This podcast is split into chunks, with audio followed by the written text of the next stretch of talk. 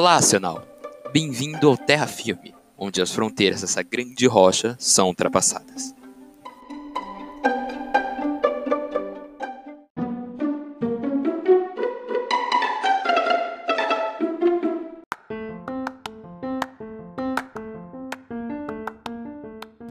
Muito bem, a nação de hoje vai ser a Argentina. Argentina, capital Buenos Aires, sua moeda é o peso argentino e seu atual presidente é Alberto Fernandes. A respeito da política argentina, é ela, ela apresenta uma certa semelhança com a, com a política brasileira, o sistema político brasileiro, onde você tem uma separação de poder, ou seja, o princípio de Montesquieu, quer ao nível nacional, quer ao nível provincial. O presidente e o vice-presidente são eleitos por sufrágio universal para mandatos, tendo uma limitação de dois mandatos seguidos. O presidente, ele é o chefe de Estado e chefe de governo. E é ele quem nomeia o governo. E o parlamento, ou seja, o Congresso Nacional, ele é bicameral, ou seja, você tem um Senado com 72 lugares e a Câmara dos Deputados com 247 membros. Bom, os senadores eles são eleitos por sufrágio universal em cada província.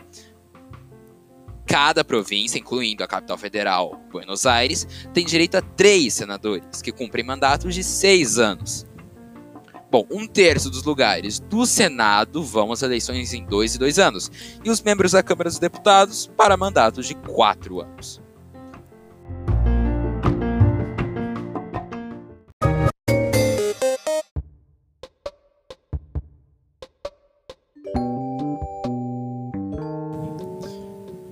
A nova política externa de Alberto Fernandes tende a ser distinta em relação à de seu antecessor, Maurício Macri, que justificava o estreitamento na relação com os Estados Unidos e o Fundo Monetário Internacional, e a amenização das tensões geradas pela disputa sobre a soberania das Ilhas Malvinas com o Reino Unido.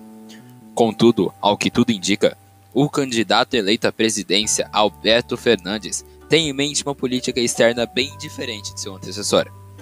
Espera-se uma relação mais próxima com o México, vide que Fernandes escolheu o México como a primeira nação a se visitar após a sua posse. A razão disso estaria além dos interessantes dos interesses econômicos de ambas as nações. Alberto Fernandes se assemelha ao presidente mexicano Andrés Manuel López Obrador em sua visão externa. Ambos os presidentes possuem uma visão progressista em relação ao cenário internacional, onde se preza por um mundo mais multipolar, onde se dependa menos dos Estados Unidos e os países do Norte. Consequentemente, uma valorização de organizações como a ONU e o multilateralismo. A respeito de seu principal parceiro comercial, a República Federativa do Brasil, o presidente brasileiro Jair Messias Bolsonaro mostrou insatisfação com a possibilidade de Fernandes tornar o próximo presidente da Argentina. A princípio, a razão disso estaria nas relações de Fernandes com o ex-presidente Luiz Inácio Lula da Silva e sua visão de esquerda. Os líderes já fizeram declarações pouco agradáveis um ao outro, sendo que, no último episódio da inimizade, Bolsonaro disse que, abre aspas, a Argentina escolheu mal, abre aspas, como publicou o portal R7. De acordo com o assessor do presidente Fernandes, deputado judicialista para o site Spotnik Mundo, Abre aspas, a verdade é que as declarações de Bolsonaro nos parecem infelizes, mas desejamos que a relação entre os dois países siga um caminho da normalidade e complementariedade do ponto de vista econômico. Fecha aspas, declarou o deputado.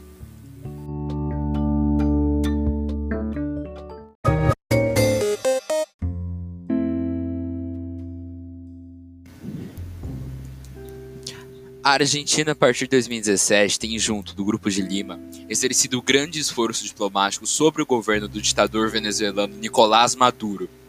O governo de Macri reconheceu Juan Guaidó, autoproclamado presidente interino da Venezuela, deixando de reconhecer Maduro como legítimo após as últimas eleições. Recentemente, Buenos Aires reconheceu a embaixadora de Guaidó, Elisa Trota, como representante máxima de Caracas na Argentina, o governo de Alberto Fernandes pretende redirecionar a Argentina em um diálogo mais pacífico com a nação caribenha e mudar, sua, e mudar sua postura no Grupo de Lima, que, segundo o novo chanceler, seria permissiva uma intervenção militar na América Latina. Contudo, conforme o assessor de Fernandes, Sair do Grupo de Lima não foi uma opção discutida pela equipe durante a campanha. Se por um lado, Fernandes quer um diálogo mais pacífico com a Venezuela, por outro, o candidato eleito já demonstrou insatisfação com a situação das Malvinas. Alberto Fernandes prometeu em rede nacional que as coisas seriam diferentes em relação à questão das Malvinas. A fala do líder preocupou e muito a diplomacia inglesa.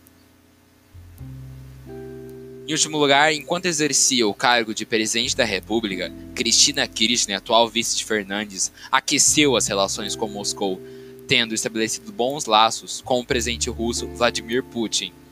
Essa relação pode ser continuada no atual governo. Ressaltando ainda o apoio que Buenos Aires recebeu de Moscou em relação à questão das Malvinas.